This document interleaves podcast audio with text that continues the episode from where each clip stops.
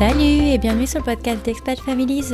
Aujourd'hui, pour ce troisième épisode d'Expat Expert, on retrouve Sarah Jane au micro, une avocate spécialisée dans les droits de famille, qui, après avoir passé quelques années en Asie, plus spécialement au Japon et à Hong Kong, s'est fraîchement installée à Leeds, en Grande-Bretagne. Dans cet épisode, on revient sur son parcours pro et perso, et on termine avec une FAQ. Je vous souhaite une excellente écoute et je vous laisse avec la suite. Bonjour Sarah Jane. Euh, bonjour Cindy. Merci de prendre un peu de temps ce week-end pour venir euh, parler avec moi sur ce podcast. C'est un vrai plaisir pour moi de, de m'occuper en ce week-end euh, un peu froid de début de janvier et de trouver un peu de chaleur en enregistrant ce podcast avec toi. Oh, c'est gentil. Alors, j'aimerais bien, parce que c'est d'accoutumer sur ce podcast, que tu te présentes, que tu nous dises un peu qui tu es, où est-ce que tu habites et de qui est composée ta famille, s'il te plaît? Oh là là, je vais essayer d'être concise. Alors, je m'appelle Sarah Jane, euh, je suis franco-britannique. Euh, J'ai été élevée en France avec un papa vietnamien et une, une maman britannique, et j'ai toujours envie de, eu envie de voyager. Euh, donc, je suis, je vis à l'étranger maintenant depuis 11 ans. J'ai fait une première expatriation euh, il y a donc euh, je suis partie en 2011 au Japon pour suivre mon mari. Euh, ensuite, nous sommes partis à Hong Kong et maintenant, depuis deux ans, nous sommes en Angleterre. À Leeds plus précisément. Je sais que peu de gens connaissent cette ville située dans le Yorkshire, mais c'est environ une heure de Manchester et pour que les gens connaissent un peu plus. Et en fait, ça me prend deux heures, euh, deux heures en train pour aller à Londres. Parce que les gens, en général, quand on leur dit on vit en Angleterre, ils pensent qu'on vit à Londres. Mais non, il y a plein d'autres villes en Angleterre. Euh, et donc, euh, c'est juste pour dire que je suis pas coupée du monde. je ne suis qu'à voilà qu'à deux heures de Londres, donc ça, ça me permet d'y aller régulièrement. Et puis euh, pour le reste du monde hors euh, hors Covid, bien entendu. Bien sûr. On a même un aéroport international à Leeds. Ouh, tu vends euh, bien. Et dis donc, t'es sponsorisé par l'office de tourisme de ta ville ou quoi? C'est ce qu'on me dit à chaque fois, mais en fait j'aime tellement Leeds et les gens me connaissent tellement peu que que j'adore en parler. mais alors attends, si tu me dis que ton un de tes parents était britannique, ta, ta mère, c'est ça? Ouais. Donc du coup, tu as, tu as toujours euh, baigné dans l'accent euh, purement anglais, c'est ça? Voilà, voilà. Même oh, si j'ai, en fait, j'ai été enlevée en, France et en France, mais euh, j'ai toujours eu beaucoup de contacts. Enfin, ma grand-mère était en Angleterre, ma tante, mes cousins, donc j'étais, j'ai toujours eu beaucoup plus de liens avec l'Angleterre au final qu'avec la France. C'est, très, très bizarre. Et tu me disais ton, ton père était vietnamien? Oui, oui. Donc du coup, anglais, vietnamien et français ou juste anglais, français? Euh, non, non, non. Bah justement, ça c'est mon grand regret, c'est de ne pas parler vietnamien. Ok. Oh, tu sais que c'est marrant parce que maintenant vivant aux États-Unis et du coup ayant chopé l'accent américain, euh, je trouve ça tellement plus sophistiqué d'avoir l'accent britannique que l'accent américain que ah du coup je dis à mon mari purée euh, si j'avais su j'aurais chopé un britannique plutôt qu'un américain. Ah, c'est trop. Bref, c'était ma petite aparté euh, linguistique. donc, très clair pour tes racines familiales. Et donc, du coup, de, qui est composée ta famille alors? Alors, euh, j'ai un mari oui. français, Franck, ouais. euh, et deux enfants. Euh, Robin, euh, qui a 12 ans, et Finlay, qui a 9 ans. Et deux chats. Oui. bah, si tu veux les nommer, allons-y. Hein. Sushi, et euh, Toffee. oh non, c'est vachement confusing ça. Oh, la vache. Euh, vous aimez bien, c'est bien vous, aimez bien vous challenger dans la vie, c'est très sympa. Et euh, ouais, donc ça veut dire que tes enfants ont quand même grandi euh, entre plusieurs continents, quoi. Oui, ouais, ouais. Et bah dis donc. parce que Robin avait deux ans et demi comme quand nous sommes partis au Japon, et Finlay est né au, au Japon. Et après, en fait, euh, ils ont été élevés à, à Hong Kong euh, jusqu'il y a deux ans. Eh ben, dis donc. Et alors, raconte-nous un peu ton background euh, professionnel en France. Alors, alors moi, je suis avocate. Euh, j'ai fait mes études en France de droit en double cursus. Après, euh, donc, je suis devenue avocate et euh, enfin, j'ai arrêté d'avocate pour être juriste euh, dans l'associatif parce que c'était quelque chose qui me tenait à cœur. Et euh, j'ai exercé, oui, euh, pendant cinq ans en France dans l'associatif comme responsable juridique. Euh, jusqu'à ce que je trouve mon poste de rêve qui était chez Amnesty International. Ah, sympa. J'adorais, enfin c'était vraiment le poste idéal pour moi et c'est là que mon mari m'a dit ah bah j'ai l'opportunité de Merci Francky au Japon. ça faisait des années que je le tannais pour partir à l'étranger et, et, donc ça a été un peu compliqué. Et en même temps, euh, pour moi, euh, alors c'était il y a, ouais, en 2011.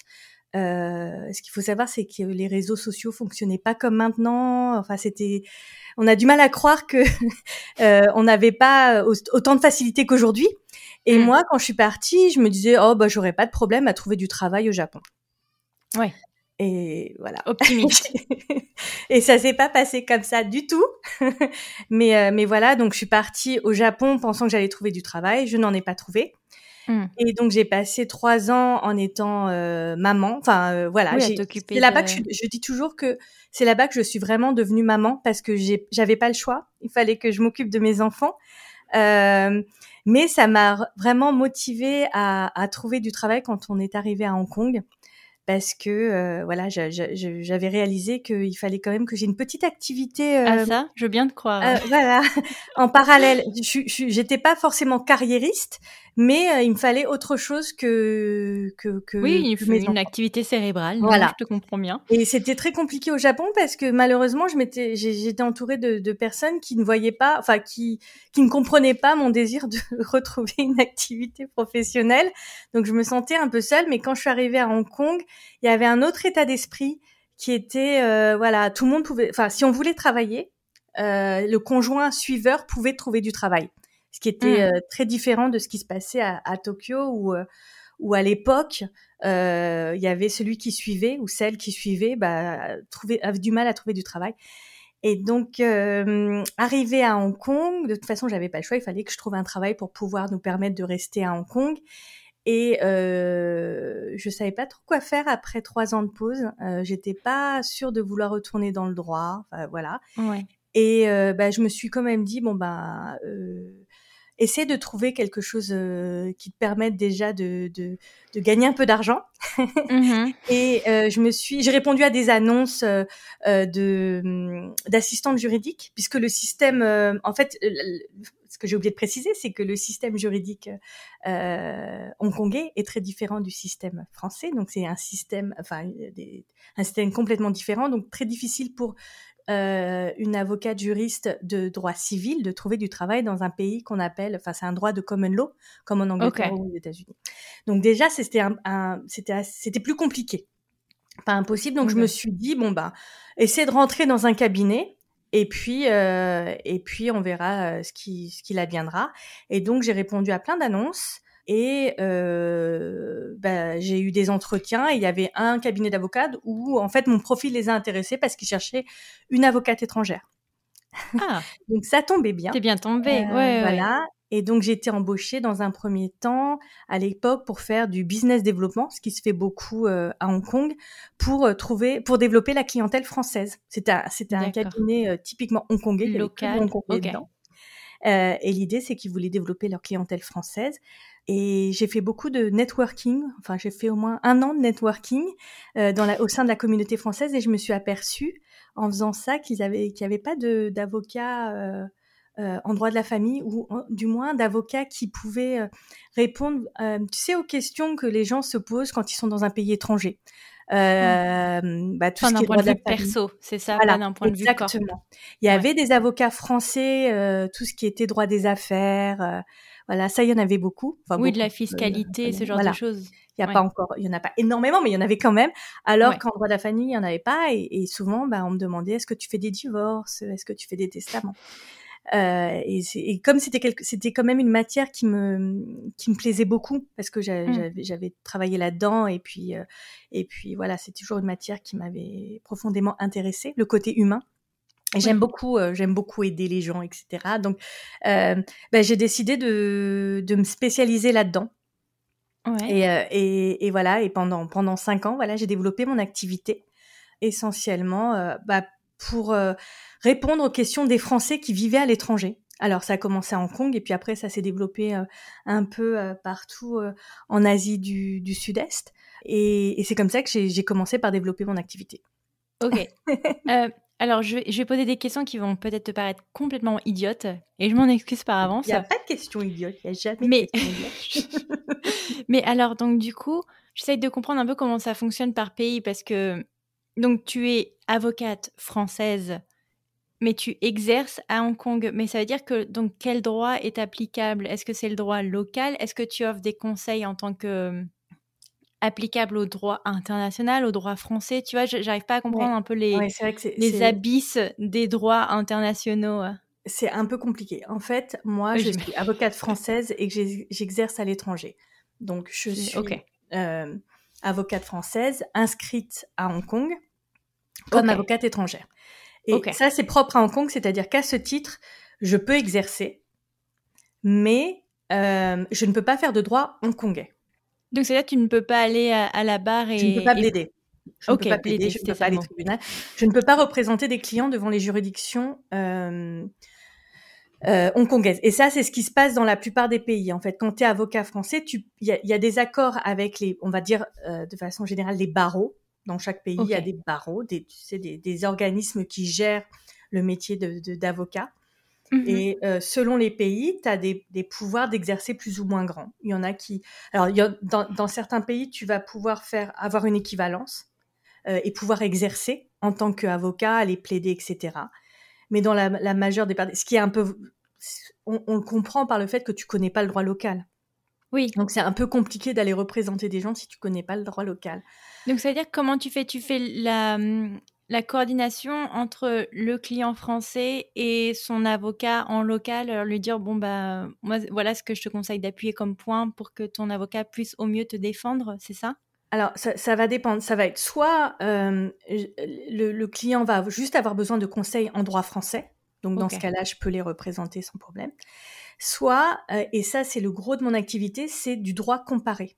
C'est-à-dire comparer le droit français et le droit hongkongais pour voir ce qui est le, le plus... Ça, ça va être la, la première étape. C'est-à-dire que, ayant exercé pendant quatre ans dans un... Enfin, même plus maintenant, mais euh, dans un cabinet local, j'ai travaillé avec des, des, avocats locaux. Et mmh donc, j'ai acquis une certaine connaissance euh, du droit local.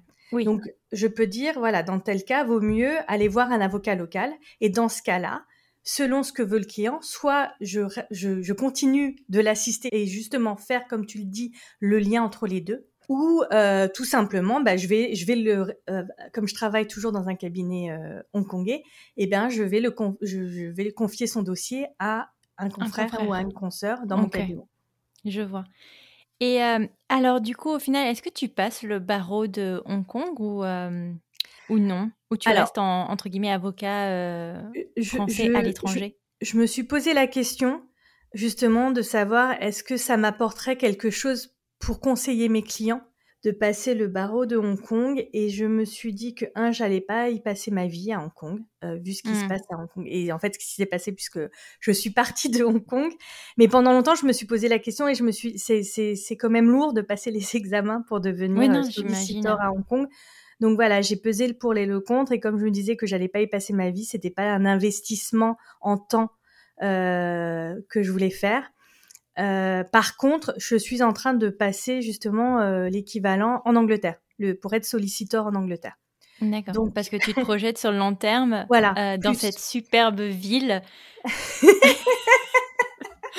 voilà, à Leeds, je le rappelle, de... qui est un aéroport international. Voilà. On n'oublie pas les gars. mais euh, mais ce qu'il faut savoir aussi, c'est que euh, la difficulté avec Hong Kong, c'était c'était la mentalité enfin l'état d'esprit euh, qui était plus compliqué, euh, un peu plus éloigné de nous que les que les le, la mentalité, euh, la façon de penser des Anglais. Je sais pas si ça fait un, un, sens. Tu veux dire que les Anglais sont sarcastiques et pas les Hong Kong? ça que tu es en train de dire Ouais, moi je suis championne du sarcasme donc. Euh. Pourquoi vous avez quitté Hong Kong alors, cinq ans après? Parce que les choses commençaient, c'était juste avant, on est arrivé juste avant la pandémie. Donc, mmh. mais c'était parce que à l'époque, je pense qu'on on a un peu oublié ça, mais il y avait, il commençait à y avoir beaucoup de, de manifestations à Hong Kong. Ah oui, oui, oui. Et la vie commençait à être un peu compliquée. Instable, ouais. Voilà, instable déjà. les enfants avaient été privés d'école pendant quelques, quelques semaines déjà. on pouvait plus se déplacer comme on le voulait à cause des manifestations justement. Mmh. Euh, c'était pas encore, euh, mais ça laissait présager du fait que Hong Kong allait changer. Et, euh, et, et, puis moi, pour pas en positif manifestement. Voilà. Et moi, en plus d'un point de vue personnel, euh, autant je suis tombée complètement amoureuse du Japon et, euh, et j'adore le Japon, autant je n'ai jamais accroché avec Hong Kong. Ouais. Parce que les gens me comprennent. Voilà, je, je, suis un peu une extraterrestre, mais euh, je pense que si je l'avais fait dans l'autre sens, ça aurait été sûrement différent.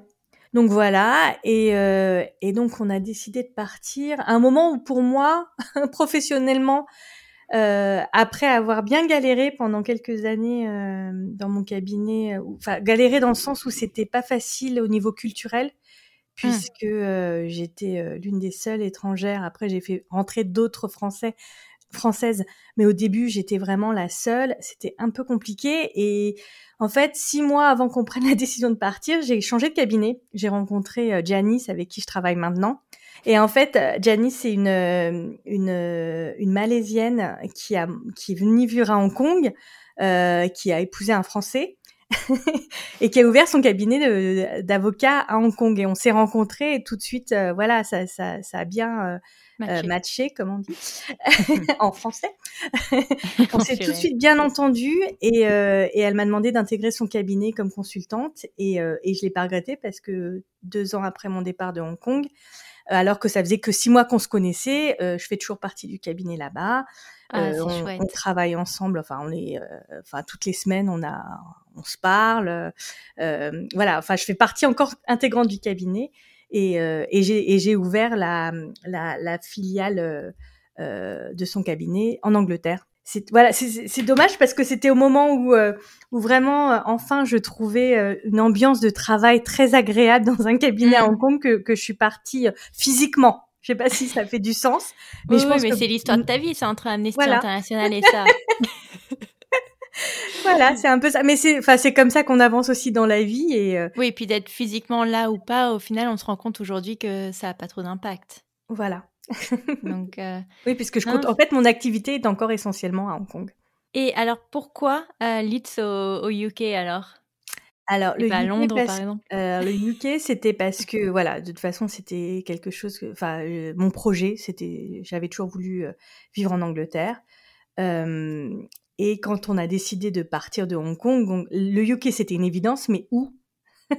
C'était c'était une paire de manches parce que donc j'ai de la famille euh, à Londres, j'ai de la famille donc dans le Yorkshire et euh, tout ce qu'on on savait qu'on ne voulait pas vivre à Londres. En fait, on a vécu, on a fait Paris, Tokyo, Hong Kong, des villes où ça allait à 100 à l'heure. Euh, Et on en avait assez en fait. Et on voulait euh, euh, on voulait pas passer du temps dans les transports. On voulait une qualité. Si on quittait Hong Kong aussi, c'était pour avoir une qualité de vie, moins de stress.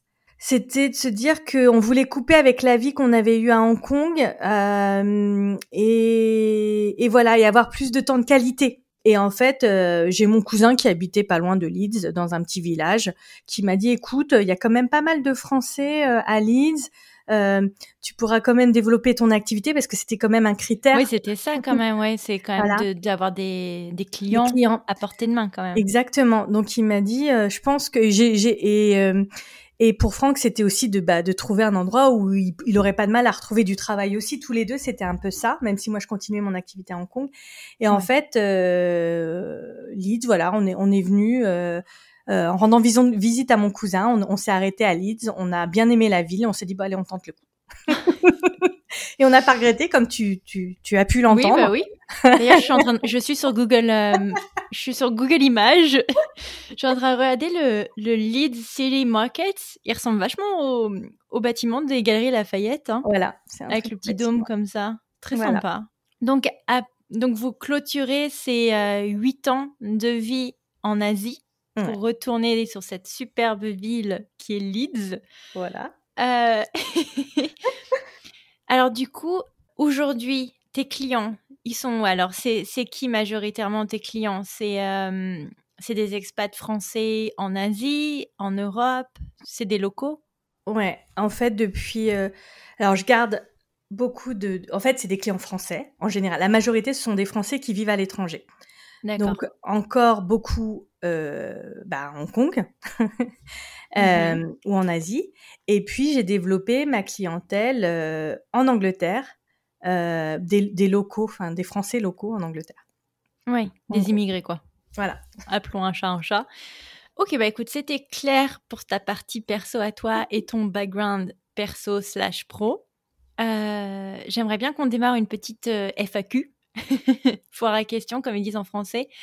Donc ça va être dur de poser des questions un peu larges, étant donné que chaque pays a sa propre potion magique. Est-ce que, par exemple, donc si on démarre sur la catégorie mariage et divorce, quelles sont selon toi les, euh, voilà, les problématiques que, ou les questions récurrentes euh, que tu reçois de la part de tes clients? Euh, Alors, je pense que, comme tu le dis, c'est pas évident de répondre, mais ce qui est important, il y a des choses que je rencontre régulièrement, des, des idées reçues ou des, des, des, on dit en anglais des misconceptions, mais je sais, j'arrive pas à trouver un oh, mot cet accent.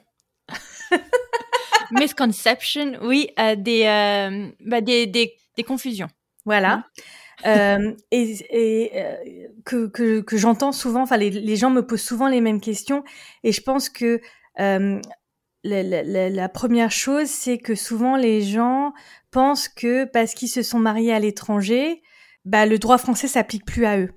Ça, c'est une première chose. Par exemple, pour pour te pour parler concrètement, ils se sont ils se sont mariés euh, euh à l'étranger, donc ils pensent qu'ils peuvent pas divorcer en France. Mmh. et qui sont coincés en, à l'étranger. Donc ça, c'est une première chose, ça c'est pas vrai. Euh, il y a toujours une possibilité de pouvoir divorcer en France. Donc ça, c'est une première chose. Il y a une autre. Euh, enfin, alors après, euh, je sais pas comment, euh, parce que ça rentre dans les détails, mais euh, souvent les gens confondent également la célébration du mariage en lui-même et le contrat de mariage, ah. qui sont deux choses différentes. L'un, c'est le fait d'être marié, et le contrat de mariage, c'est un contrat par lequel on va décider de choisir euh, si on est marié sous le régime de la séparation de biens ou sous le régime de la communauté. Et c'est deux choses différentes. Ok. Si par exemple je prends mon cas où euh, je me suis mariée avec un local et j'ai fait transcrire euh, mon mariage américain en France. Oui. Donc du coup, je peux faire appliquer le droit français à mon mariage qui a été acté, qui a été contractualisé aux États-Unis? Euh, Alors, ça dépend de ce que tu veux dire par appliquer le droit français. Euh, par exemple, si je prends ton exemple, euh, il y a beaucoup de gens qui vont pas faire retranscrire leur mariage en France. Ils vont se marier à l'étranger et ils vont se dire bon bah je fais pas retranscrire en France des fois, c'est en se disant sous, sur un malentendu, peut-être que si je veux divorcer un jour, comme ça, j'aurai pas à divorcer parce qu'il sera pas euh, retranscrit en France. Il y a des gens qui pensent réellement, ah mais moi je me suis mariée à l'étranger, mais comme j'ai pas fait, euh, j'ai pas fait enregistrer en France, bah je suis pas mariée en France.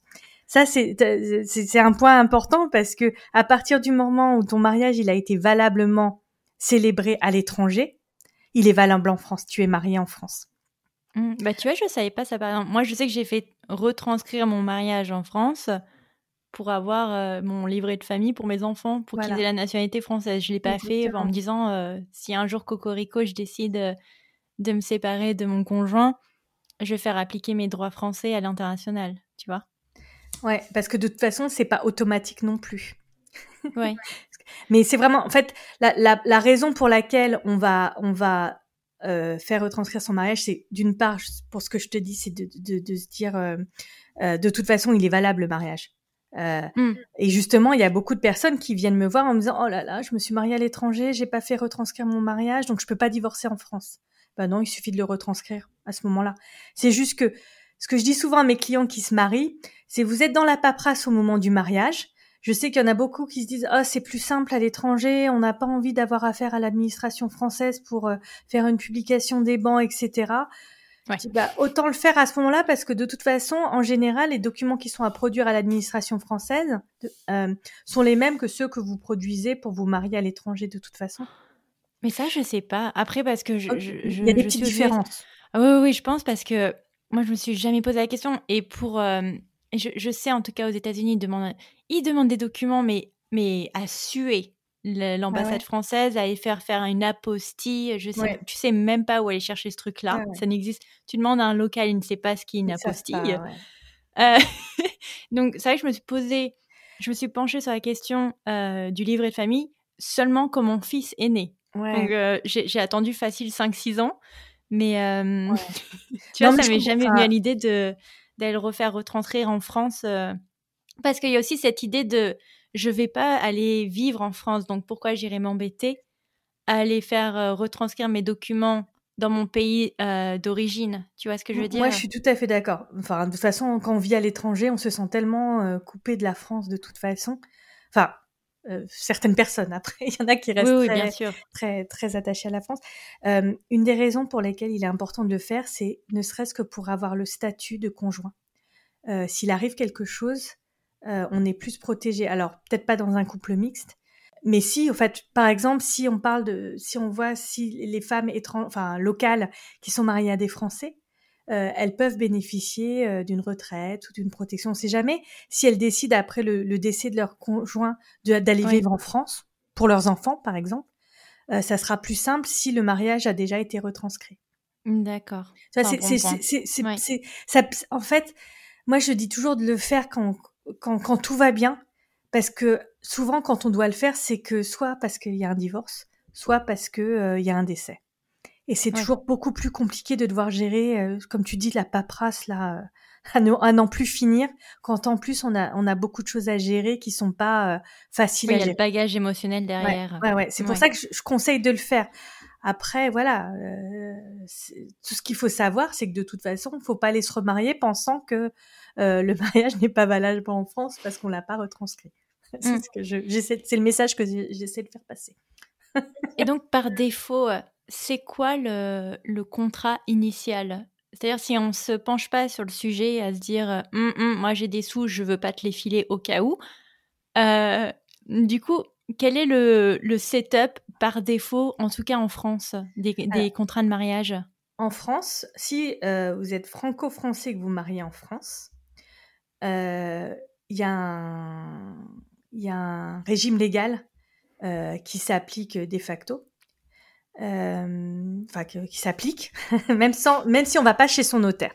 Donc on sait que c'est la communauté euh, réduite aux acquets. Euh, et voilà, ça s'applique. Euh, on a, en France, en fait, si, si, on reste en France et qu'on est marié à un Français, c'est vrai qu'on se pose pas trop la question, comme tu le dis, sauf si on a des avoirs à protéger, une fortune personnelle par exemple. Après, ça se complique au niveau international, c'est-à-dire qu'à partir du moment où on part vivre à l'étranger, la loi a évolué, c'est-à-dire qu'en gros, pour, pour schématiser dans le temps, on, il y a trois, il y a trois périodes. Euh, il y avait les mariages avant, célébrés avant 1992. Il y a les mariages entre 92 et 2019 et il y a les mariages depuis 2019. La loi a changé, enfin, il y a une nouvelle loi qui est entrée en vigueur en 92 et une nouvelle loi en 2019 pour ceux qui se sont mariés entre 92 et 2019 et qui n'ont jamais fait de contrat de mariage et qui sont partis vivre à l'étranger, ouais. il faut faire attention parce que pendant cette période-là, il y a euh, ce qu'on appelle la mutabilité automatique de ton régime matrimonial. C'est-à-dire qu'il y en a beaucoup qui se sont mariés en France sans contrat de mariage pendant cette période-là, qui mhm. pensaient que le droit français s'appliquait à leur mariage. Donc ils pensaient qu'ils avaient une communauté euh, réduite aux acquets. Et qui sont allés vivre, euh, par exemple, euh, en Inde. J'ai eu cet exemple-là, donc j'en parle. Euh, et ce qu'il faut savoir, c'est que si tu passes plus de 10 ans dans un pays que tu n'as pas fait de contrat de mariage, au regard du droit français, eh ben, automatiquement, bah, c'est la loi de ce pays-là qui s'applique. Et par exemple, dans ce pays-là, c'était la séparation de biens.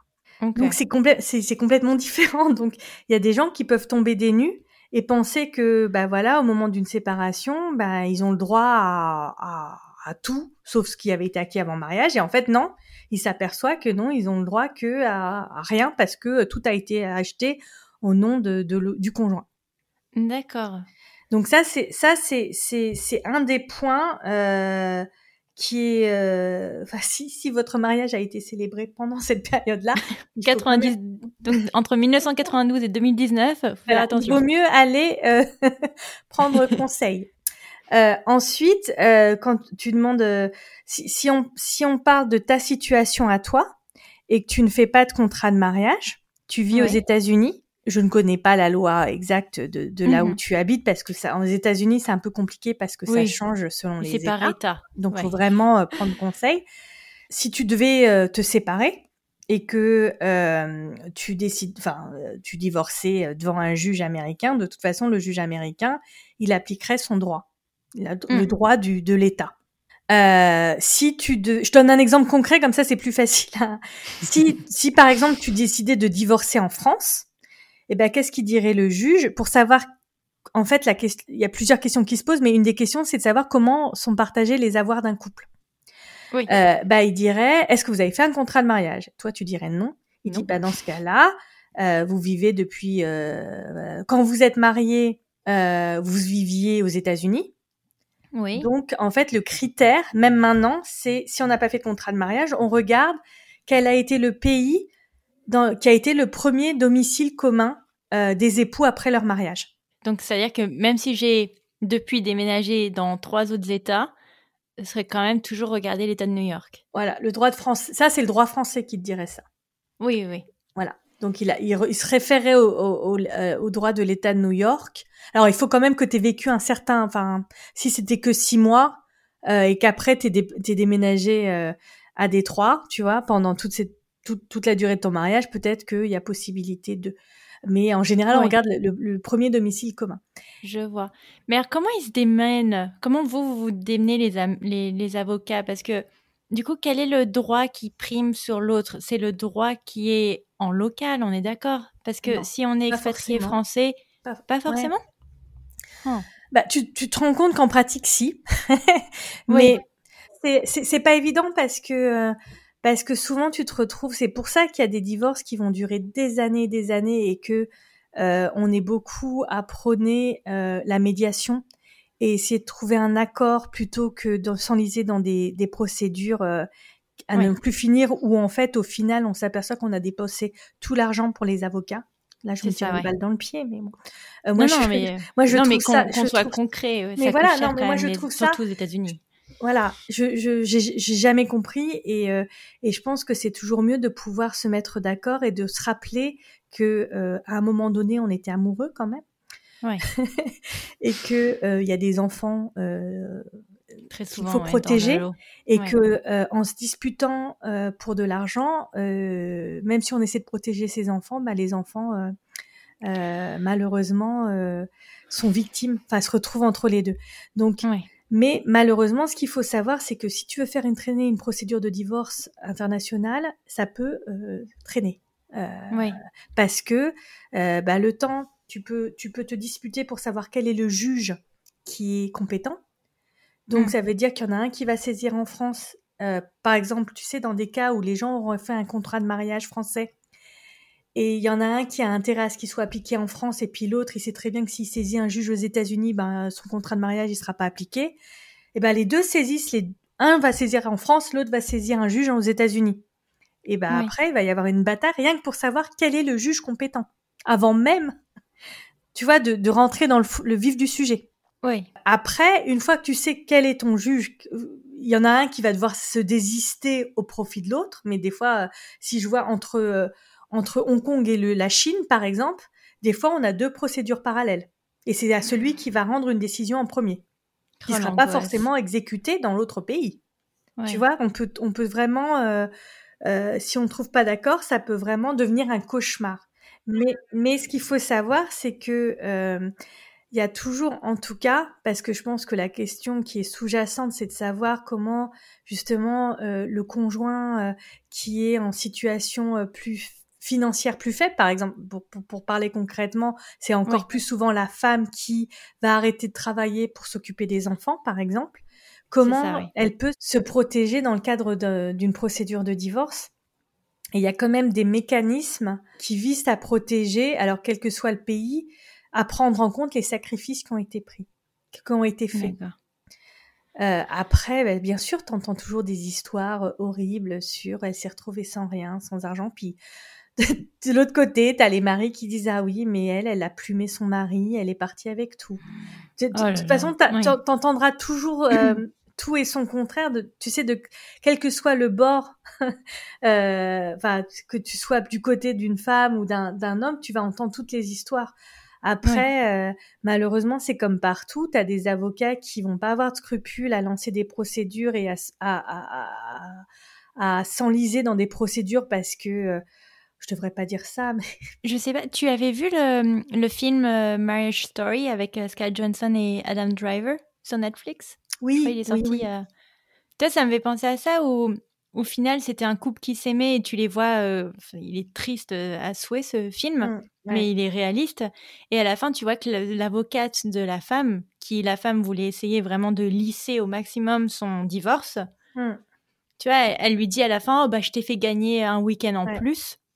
Et elle dit bah pourquoi je l'ai pas demandé? Elle fait oh bah il faut bien le faire payer. Tu vois, alors que et ça montre bien vraiment euh, à quel point parfois les avocats qui sont dits excellents sont pas sont pas, euh, enfin en tout cas ne mettent pas de côté, enfin mettre de côté euh, l'aspect humain quand même qui reste derrière.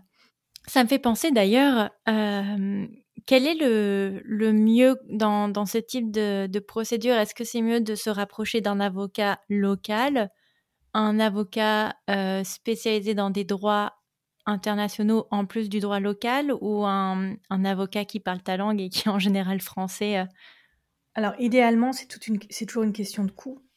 Idéalement, il faudrait avoir l'avocat local, l'avocat français, l'avocat français qui fait du droit international, en gros. Ouais. Euh, après, c'est pas toujours évident. Moi, je conseille quand même d'avoir des avocats. Alors, par exemple, en France, tu beaucoup, beaucoup, ça s'est beaucoup développé euh, ces dernières années. Tu beaucoup de, maintenant, tu as beaucoup d'avocats qui font du droit international. Donc, tu peux trouver ce que tu veux à, Paris. Et euh, le mieux, c'est quand même d'avoir un avocat international qui, euh, moi je dirais, il y a quand même euh, beaucoup de personnes comme moi qui ont vécu à l'étranger et qui sont retournées à Paris.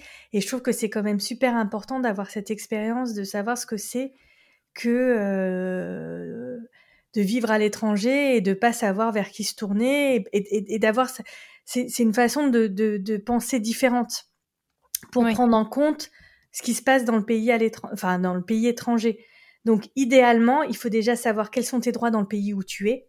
Ça c'est le plus important parce que dans un cas comme le tien où tu es marié à un local, il faut quand même euh, se protéger aussi et, être sur un pied d'égalité avec le conjoint.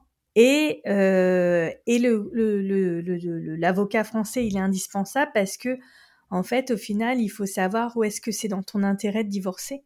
Tu vois, par exemple, moi, euh, pour, pour, mes clients qui sont euh, en Angleterre ou à Hong Kong, pendant mon premier rendez-vous, je peux leur donner une vision globale de ce qui se passerait s'ils divorçaient à Hong Kong ou de ce qui se passerait s'ils divorçaient en France. Tu vois, je, je peux leur...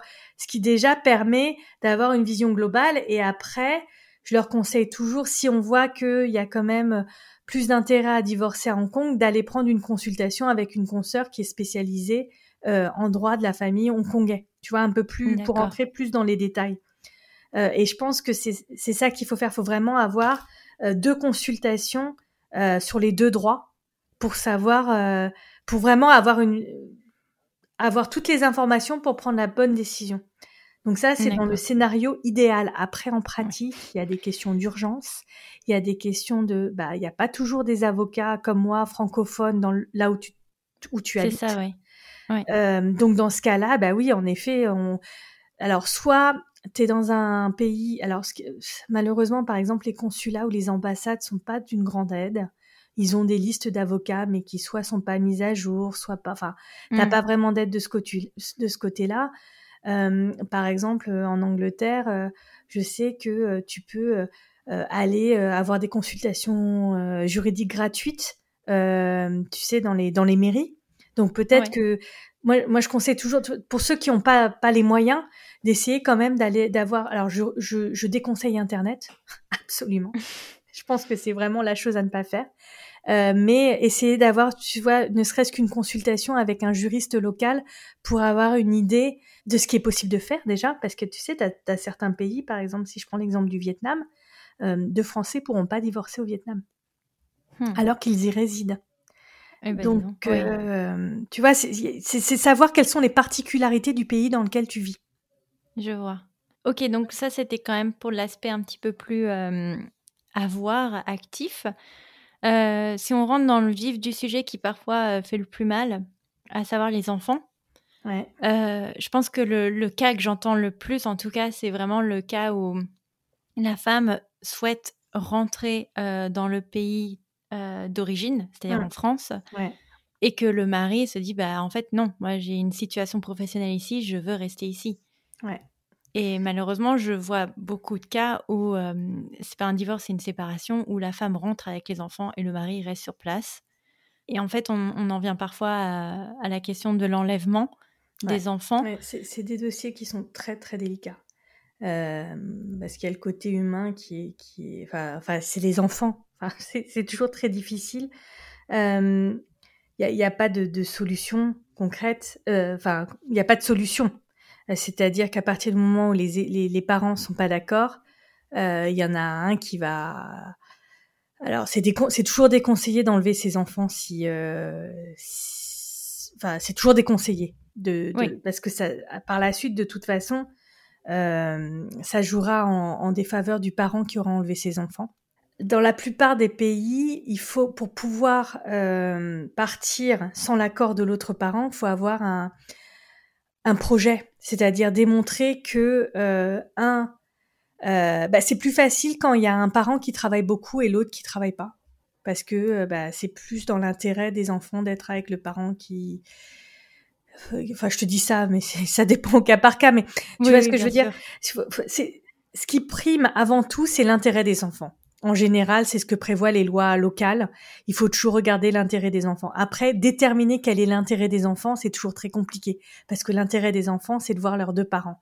Après, si on arrive à voir, et je le vois dans des dossiers, c'est-à-dire que quel est l'intérêt des enfants? C'est est-ce que c'est de voir ses parents 50-50 euh, ou est-ce que c'est de repartir dans euh, le pays d'origine avec une maman qui sera plus épanouie? Et de pouvoir voir le papa à toutes les vacances euh, avec des bons moments de qualité.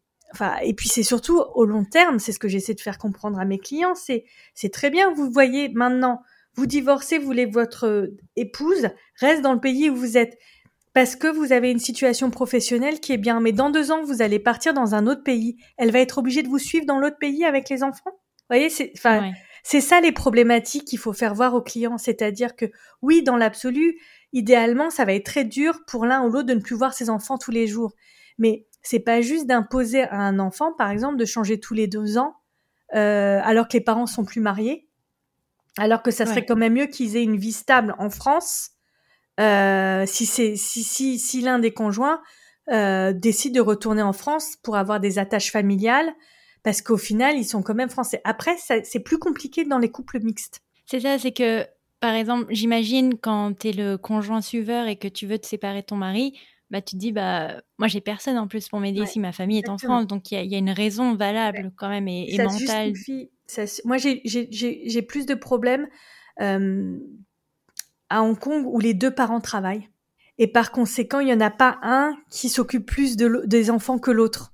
Et mmh. donc là, c'est très difficile. Si l'un dit, bah, moi, je rentre en France, c'est très difficile et c'est pour ça que là, les, les, familles peuvent se retrouver bloquées pendant des années parce que tant que le juge ne se prononce pas et le juge met du temps à se prononcer, et puis les enfants passent plus de temps à Hong Kong, par exemple, donc euh, c'est compliqué.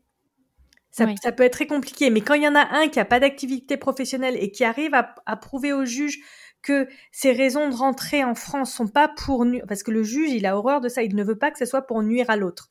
C'est pas pour dire. Mais s'il y a vraiment, et c'est ce qui est souvent le cas, c'est-à-dire, je veux pas rester dans un pays qui m'est étranger ou loin de ma famille alors que je suis en train de me séparer de mon époux. J'ai besoin de soutien émotionnel. Je rentre en France, j'ai un logement, ça coûte moins cher à mon époux que si, enfin, mon ex, que si je restais dans le pays, par exemple. Il y a ça aussi à entre. Mmh euh, et en plus, en France, j'ai un boulot, mes enfants ont des écoles. Euh, c'est comme ça qu'il faut justifier le plus souvent pour montrer que c'est même si les enfants, par exemple, il y a souvent des cas où les enfants, ils ont toujours vécu dans le pays d'expatriation parce qu'ils sont encore jeunes, etc. Et là, le, père, par exemple, va dire mais oui, mais c'est les déracinés, ils ont toujours vécu ce pays, c'est dans ce pays. Oui, mais faut regarder l'intérêt de l'enfant à plus long terme en fait. Qu'est-ce qui va lui assurer une stabilité? Est-ce que c'est rester dans le pays d'expatriation ou est-ce que c'est d'entrer euh, dans le pays d'origine? C'est, mmh. mais voilà, mais à la rigueur, comme je disais, le plus difficile, c'est quand tu vas avoir, comme dans ton cas, une séparation entre quelqu'un de local et quelqu'un qui veut rentrer en France. C'est ça, parce que si je me mets dans mon cas où j'ai deux enfants et que la famille de mon mari, par exemple, est euh, basée quand même aux États-Unis, bah moi je je peux pas en tout cas émettre le cas du bah moi je veux me rapprocher de ma famille parce qu'il peut très bien me dire bah non parce que moi aussi j'ai ma famille ici pour euh, pour subvenir en tout cas au au soutien euh, si nécessaire des enfants. Et ça, c'est très compliqué. Et d'ailleurs, il y a beaucoup, beaucoup d'affaires qui, qui, qui, l'illustrent, malheureusement, mm. la difficulté. Euh, on parle même pas des, du cas japonais, où là, euh, on sait que les enfants euh, sont vraiment victimes de, de ce genre de situation. Enfin, c'est, comme je te dis, il n'y a pas de, il a pas de, il a pas de solution. Ça va être au cas par cas et malheureusement, quand il n'y a pas d'accord entre les parents, c'est très très compliqué.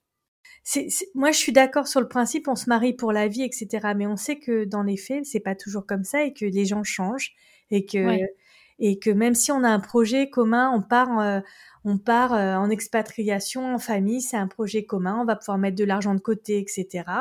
Ben, on sait qu'en pratique, il y en a un quand même qui va, qui va faire un sacrifice. Même si on retrouve du boulot sur place, ça va peut-être pas être aussi bien que ce que, que ce qu'on a laissé derrière en France. T'es en train de me dire que quand t'es partie au Japon, t'as fait un contrat de mariage du coup? Moi, je l'avais fait au moment de mon mariage.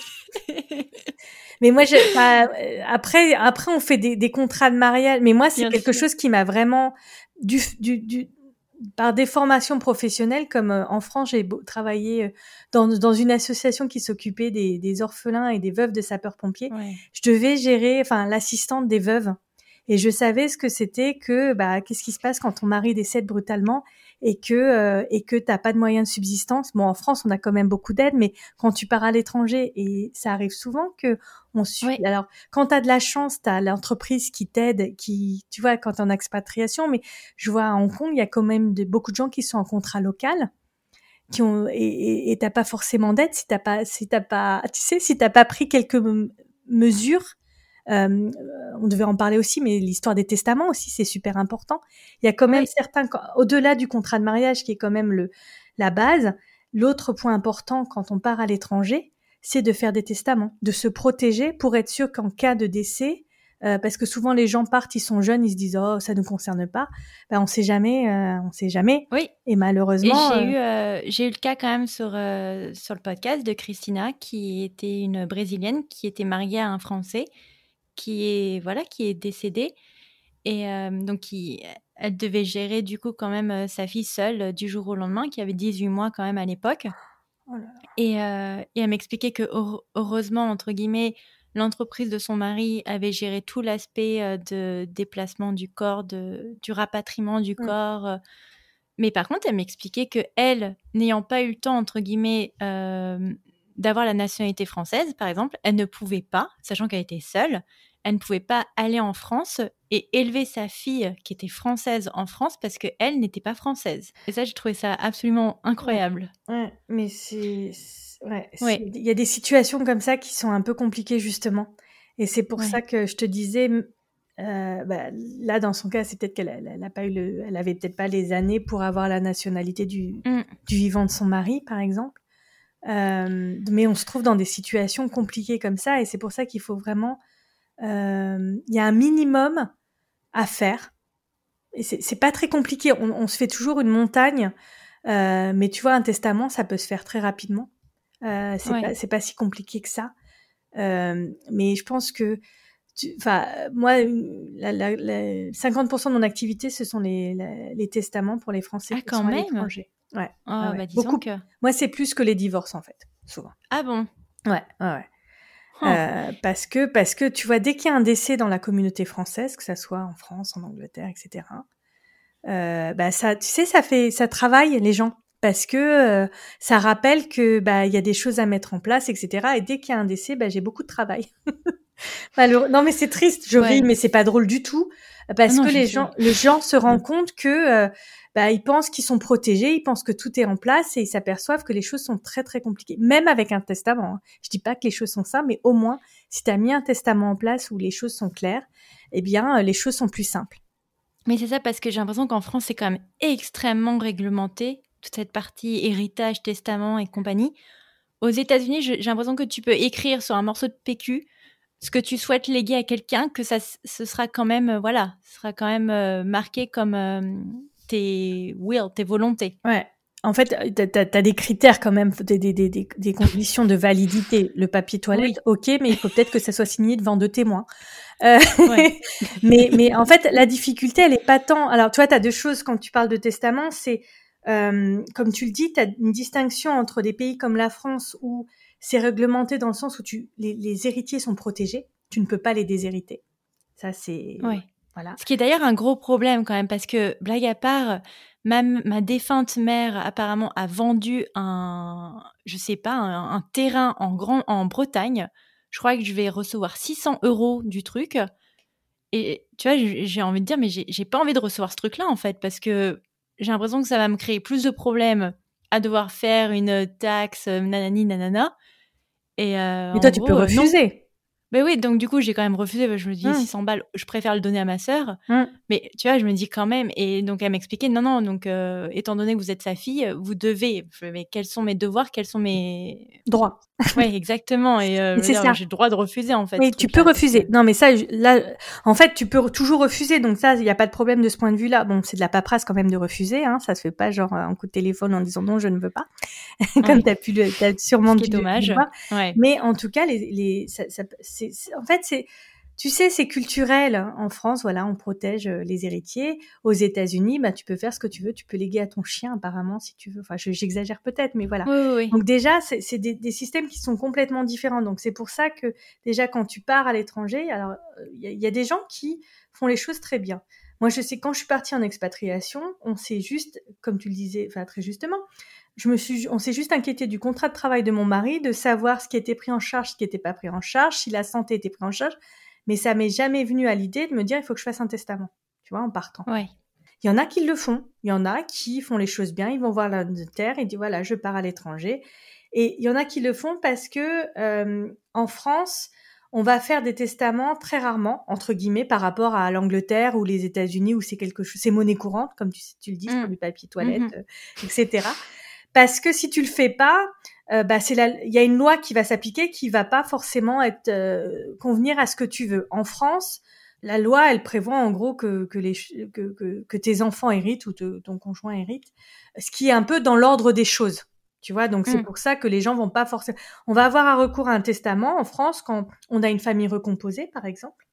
On a des biens particuliers qu'on veut attribuer à ses héritiers d'une façon euh, réglementée, d'une façon précise, ou euh, on, veut augmenter la protection de son conjoint si jamais il, arrive quelque chose, parce qu'on a cette aussi, on est compliqué, on a cette, cette notion de régime matrimonial qui fait que en fonction du régime que tu auras choisi, bah, tu auras une part différente qui sera attribuée. Mais j'ai l'impression que c'est trop réglementé. C'est pour ça que les gens ne sont pas encouragés, entre guillemets, à aller faire un testament. parce que tu n'en as pas besoin. Tu devrais. T'en as pas besoin parce que de toute façon, tu peux pas modifier grand chose dans ton testament. Donc c'est pas comme en Angleterre, enfin euh, ou aux États-Unis. Tu sais que il faut que tu fasses un testament parce que tu peux faire ce que tu veux avec. Tu vois ce que je veux dire? Mm. euh, Donc résultat, en France, on n'a pas, on n'a pas le, on n'a pas le réflexe de faire un testament. Si, si, si tu sais que de toute façon tu veux que tout à tes enfants, bah, enfin que, que tu sais que ça suive l'ordre de la loi, bah t'as pas, t'as pas vraiment d'intérêt à aller faire un testament. Donc le problème, c'est que quand tu pars à l'étranger, c'est pas tant, euh, tu sais, la difficulté, c'est déjà les gens font une confusion entre la loi applicable et la fiscalité. Ah oui. Tu sais, c'est deux choses qui sont complètement différentes. C'est un autre sujet, oui. Voilà. Et donc, souvent, les gens viennent me voir en me disant, ouais, moi, je veux faire un testament parce que je veux pas payer d'impôts.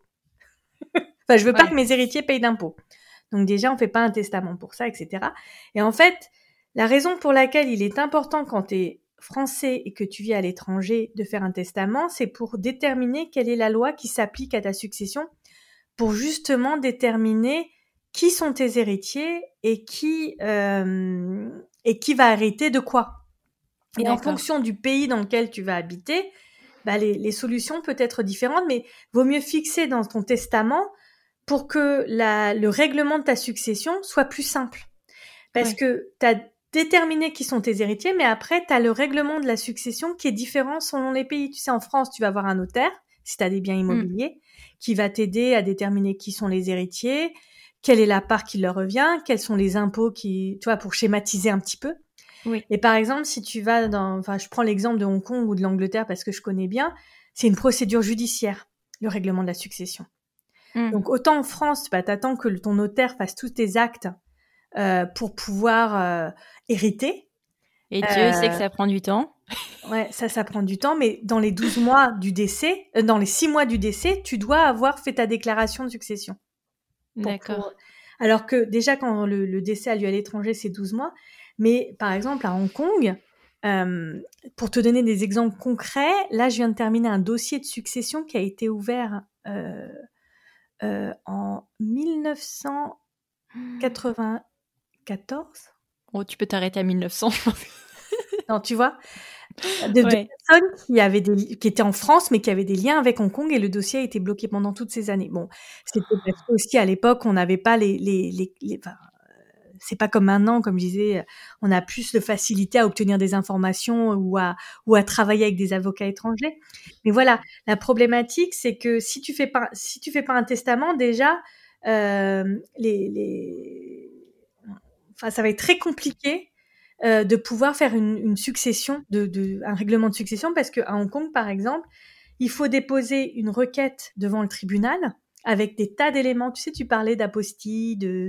Oui, voilà, oh, ces beaux documents, ouais. Voilà, tous ces documents-là, traduits, apostillés, nanana, euh, des attestations, enfin, des, des, des, legal opinions, enfin, des, comment on appelle ça en français, des, des attestations juridiques d'avocats pour expliquer le droit français, comment ça s'applique. Oh Et moi, je me retrouve souvent à devoir expliquer à un, probé, à un juge hongkongais, qui pourtant, c'est pas mes premiers dossiers, hein, euh, la différence entre, enfin, le système de la nue propriété et de l'usufruit, tu sais, qui est très facile euh, à expliquer à un juge hongkongais qui te dit concrètement quelle est la part des enfants, quelle est la part des parents. Ben, en fait, la maman, elle a le droit d'utiliser la maison jusqu'au son décès, mais les vrais propriétaires sont les enfants.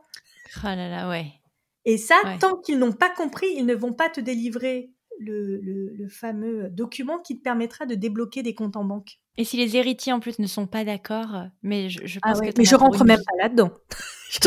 Là, je non, je, je, ne rentre même pas. Là, je te parle juste un dossier tout simple où euh, tu as euh, une veuve euh, qui essaie de faire débloquer les comptes en banque parce que elle n'avait pas fait son mari n'avait ou elle, enfin, enfin, n'avait son mari n'avait pas fait de testament euh, qui aurait ben. pu un peu faciliter les choses. Je dis pas complètement, enfin, mais déjà un testament, ça permet de d'expliquer euh, plus concrètement, bah, je suis français, donc bah, le, la loi qui s'applique, c'est le droit français, et puis le droit français, il prévoit ça, donc euh, si je décède, et eh ben mes enfants auront telle part, et ma femme aura le droit d'utiliser la maison jusqu'à jusqu'à ce qu'elle décède, voilà. Tu vois, c'est des choses si, le, testament, il permet, il permet de, de, faciliter les choses. Et je pense que, alors après, tu as la question de est-ce que je fais un testament ou plusieurs? Mais du coup, ça me fait prendre une question parce que, du coup, moi, étant franco-américaine maintenant, mm. tu sais, quand tu as la double nationalité, donc du coup, tu as double, double tranchant de loi, enfin, double pays. Du coup, qu'est-ce qui est appliqué à moi? C'est le, mode euh, testament made in France ou euh, made in USA où je peux juste euh, me faire mon petit papier toilette daté Je sais pas par quel bout le prendre, mais en gros, tu peux faire un testament made in USA dans la forme sur ton papier toilette. Tu peux le faire si tu veux.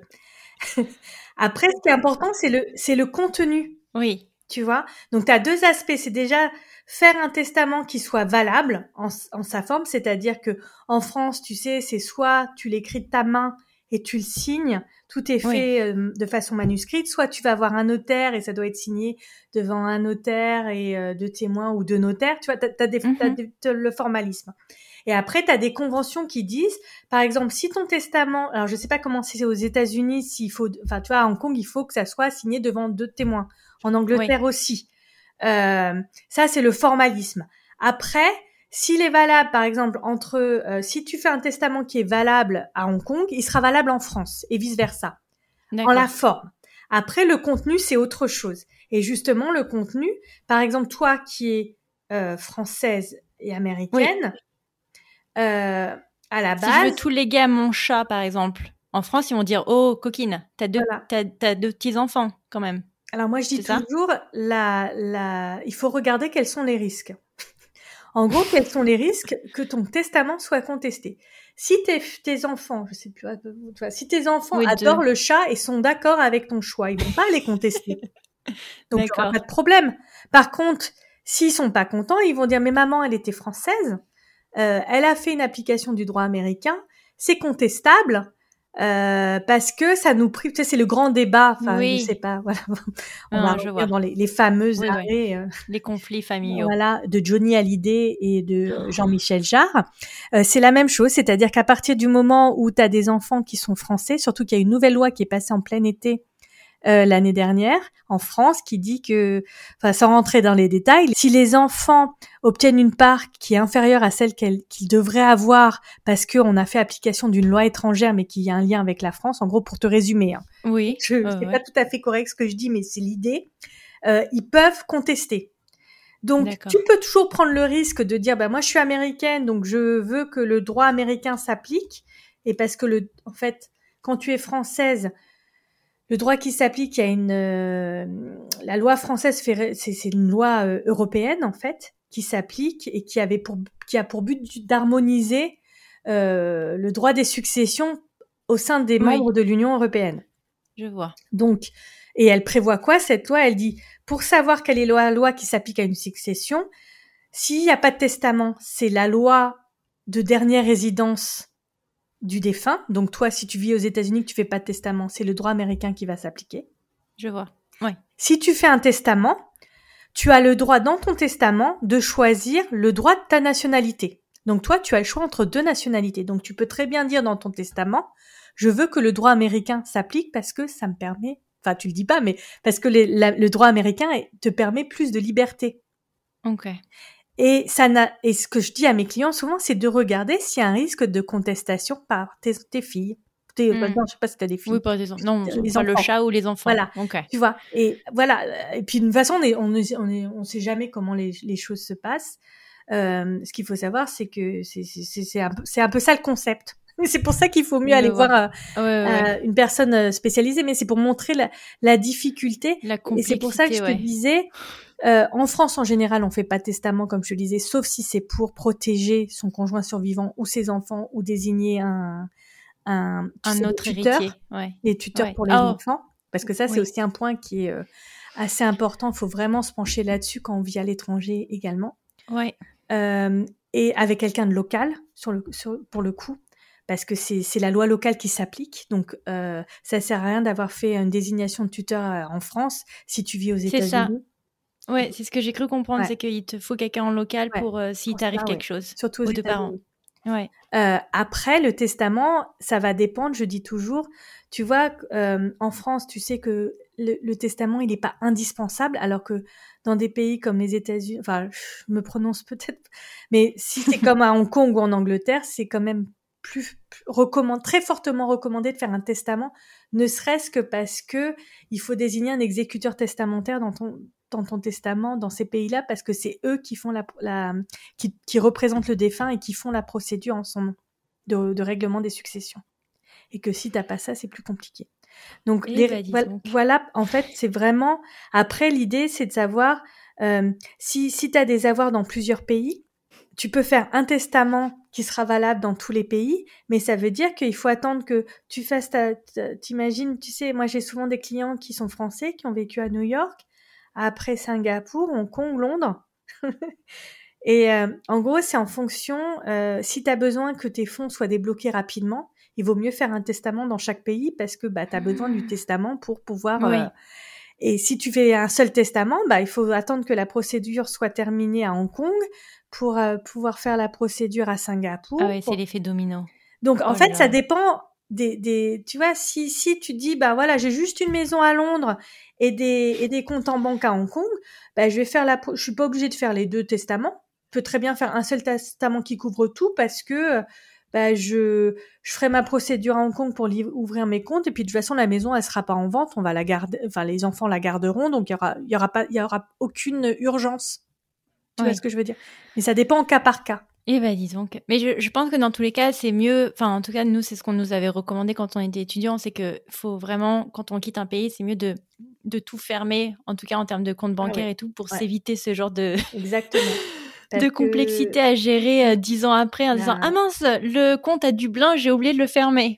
Bah, le nombre euh, de, personnes qui me contactent en disant euh, mon papa est décédé il était expat dans les années 60 apparemment il y a un compte. Oh, la vache. et en fait la valeur qu'il y a sur le enfin c'est quand même de l'argent mais les frais à payer pour un avocat pour pour faire la procédure de succession ça vaut pas le coup en fait. Ouais. Enfin ça vaut pas le coup non, non, mais.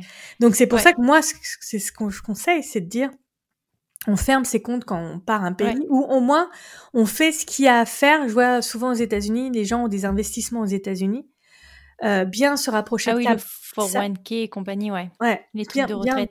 voilà, bien être sûr parce que là aussi j'ai j'ai des cas où voilà on me contacte en me disant bah j'ai un héritage, bah c'est juste un compte investissement aux États-Unis euh, je sais pas quoi faire et en fait le temps de de de, de payer les honoraires de l'avocat du lawyer euh, qui va vous mmh. expliquer enfin c'est c'est hyper compliqué donc si vous avez des investissements faire faire en sorte qu'ils sont faciles enfin en cas de de, de succession euh, que les héritiers ne se prennent pas la tête ouais ouais bah en tout cas euh, moi la conclusion que je peux tirer de cet épisode euh, c'est ouais c'est qu'on comprend euh, euh, l'importance des avocats parce que euh, ça, ça, peut donner mal à la tête et le but c'est quand même de conserver ses cheveux.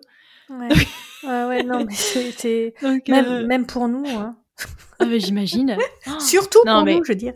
ah oui, oui, non mais d'où la vraiment d'où en fait la teneur et la subjectivité des cas quoi, parce que clairement on s'en sort pas quoi. C'est donc non, j'espère sincèrement que euh, voilà que nos quelques questions, même si bon c'est quand même euh, c'est quand même difficile de, de, faire euh, des questions générales, voilà que, que ça puisse au moins aider quelques quelques personnes qui écouteront cet épisode. Bah, j'espère aussi. Bah, enfin, l'idée qu'il faut retenir de, de, de, tout ça, c'est qu'il faut prendre conseil. Et, et essentiellement, je pense, si, si, avec localement, euh, déjà pour être sûr que, ne serait-ce que si on a des enfants, on part, on part toujours de ça.